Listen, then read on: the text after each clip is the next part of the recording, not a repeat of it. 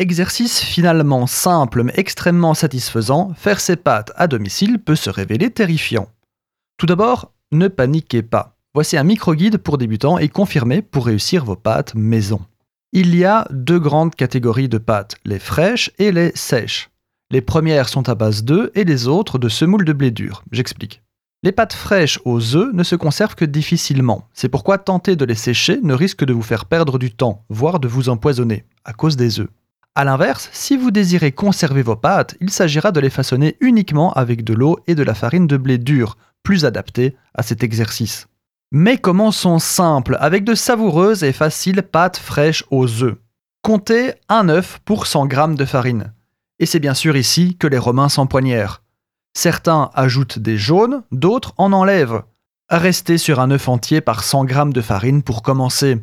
Vous affinerez avec la pratique et l'expérience. Alors oui, une pâte peut se faire au rouleau, mais je vous conseille l'achat d'un laminoir à pâte. Cela ne revient pas si cher que ça si vous faites souvent vos pâtes vous-même. Au pire, faites-vous en prêter un si vous refusez l'achat. Mais bref, le laminoir est intéressant, car il permet de lisser la pâte plus uniformément, et je sais pas, il y a quelque chose d'agréable dans la manipulation de cet outil. Pour le reste, c'est vraiment très simple. Mélangez vos ingrédients jusqu'à obtenir une pâte bien lisse, ferme, souple. Mettez-la au réfrigérateur, emballée hermétiquement une petite heure avant de laminer. Pour laminer, ne brûlez pas les étapes et ne sautez jamais un cran d'épaisseur sur votre laminoir. D'abord le 1, puis le 2, puis le 3 pas de raccourci, vous allez déchirer votre pâte sinon.